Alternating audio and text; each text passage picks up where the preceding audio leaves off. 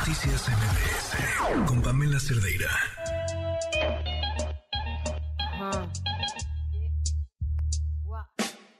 Quisiera tener cosas dulces que escribir, pero tengo que decidir y me decido por la rabia.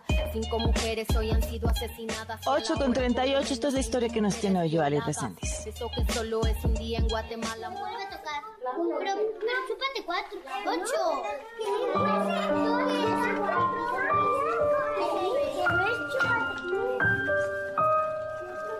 Victoria Rivapalacio lleva mucho tiempo lidiando con un dolor muy personal y al mismo tiempo un proceso judicial que involucra a quienes más ama en la vida, ya que luego de su divorcio con el padre de sus hijos sobrevino el infierno. La denuncia de Victoria no es distinta a la de las madres que les creen a sus hijos y los defienden de sus agresores sexuales y además de la autoridad solapadora.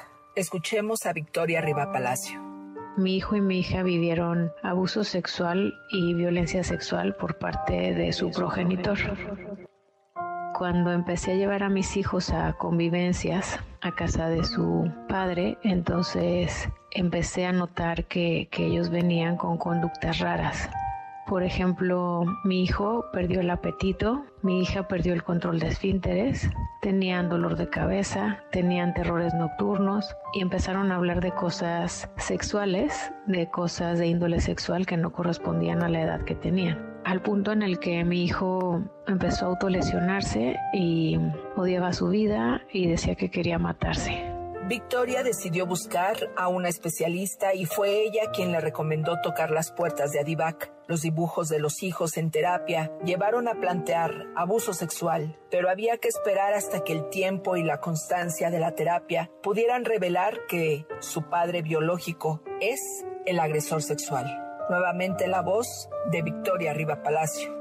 Entonces, bueno, yo al principio era muy difícil para mí, era una bomba. Sin embargo, eh, me mantuve firme que tendríamos que seguir en terapia y acabar la terapia, acabar el tratamiento de DIVAC. Y así fue. Y los niños dijeron eh, los eventos de violencia sexual que habían sufrido. Y bueno, los dos habían visto, ¿no? Eran testigos uno del otro. Entonces eh, decidí poner una denuncia. Entonces yo denuncio penalmente en el 2016. Los hechos fueron en Cuernavaca, Morelos. Y bueno, eh, ahí se llevó a cabo el juicio oral. Las periciales de la paidopsiquiatra, la perito de la Fiscalía General de Justicia en Morelos, las psicólogas de Adivac determinaron abuso sexual en contra de los menores. Sin embargo, pareciera que eso no era suficiente. Bueno, yo lo que quiero decir ahora es que ha sido difícil, ¿no? El acceso a la justicia y es esta lucha en la que tú quieres que tus hijos estén bien, estás luchando por protegerlos, porque se pongan a salvo a tus hijos, a mi hijo y a mi hija, y de pronto el sistema a veces, ¿no? Te va poniendo trabas, ¿no? Porque los niños son revictimizados una y otra vez, ¿no? Eh, teníamos una MP que resultó que era pareja sentimental del defensor del agresor y entonces esta MP no había metido las pruebas psicológicas de Adivac. Afortunadamente para Victoria y sus hijos les cambiaron a la Ministerio Público. En el Tribunal de Morelos, en una primera instancia, la sentencia fue condenatoria de 38 años. Hubo apelación por parte de la defensa del agresor y por parte de las víctimas solicitaron la pérdida de la patria potestad al ser delitos graves, violación y abuso equiparado. Mientras, el agresor, al tener una nacionalidad argentina, puso de pretexto que en la audiencia no se contó con la presencia de la cónsul y que se debía reponer todo el procedimiento.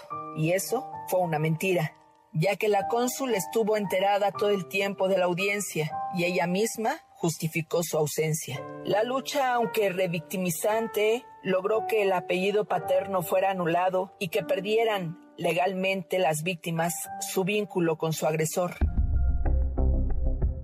En Argentina se organizaron marchas. En México entraron a la casa de Victoria y se robaron con violencia el expediente. El agresor ha enarbolado una bandera que es otra mentira, ser preso político recluido en Atlacholoaya, en Morelos. Pero no todo para ahí. En la Comisión de Derechos Humanos en Morelos existe una denuncia de otras acusaciones de abuso sexual por parte del agresor argentino. En el 2012 él tenía la acusación de unas madres del Centro Cultural Infantil La Vecindad en Cuernavaca, Morelos, porque él era maestro de teatro y daba clases de teatro infantil y entonces las madres se quejaron de que les tocaba el pene a los niños durante la clase. Actualmente el sentenciado está interponiendo el recurso de amparo y me da mucha tristeza que otra vez mi familia sea revictimizada y me indigna que abogados y abogadas que se dicen defensores de víctimas estén defendiendo hoy a un agresor sexual de menores. Soy Joali Resendiz y si tiene una denuncia, escríbame a periodismo a toda prueba gmail.com o síganme en mis redes sociales, en Twitter o en Facebook. Me encuentra como arroba Joali Híjole, qué, angustia mm, que después de todo este tiempo este mm, sujeto eh, pudiera, pudiera estar otra vez fuera. Joali, qué historia. Pamela, buenas noches, buenas noches al auditorio. Lleva mucho tiempo Victoria dentro del mecanismo de protección de defensores de derechos humanos. Actualmente, Pamela, el agresor está interponiendo el amparo directo. Sus abogados son de un despacho muy reconocido y supuestamente, bueno, los abogados tienen derecho a defender a quien quieran, eso nos queda muy claro, pero ellos se dicen defensores de víctimas y de derechos humanos reconocidos por la Corte Interamericana de Derechos Humanos, en el cual han dicho que el agresor sexual de estos menores han sido y son víctimas de violencia vicaria, imagínate tú, y que los dichos de ellos han sido por manipulación, planteando desde siempre la alienación parental.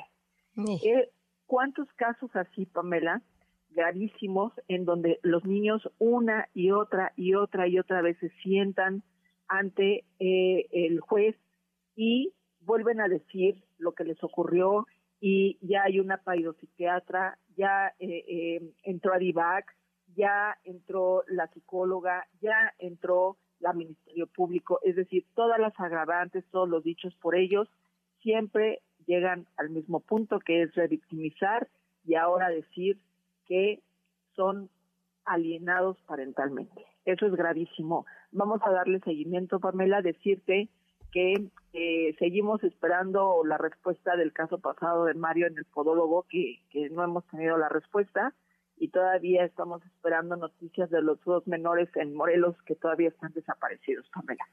Pues yo, Ali, como siempre, muchas gracias por todas estas historias que nos compartes. Gracias a ti. Buenas noches. Buenas noches. Noticias MBS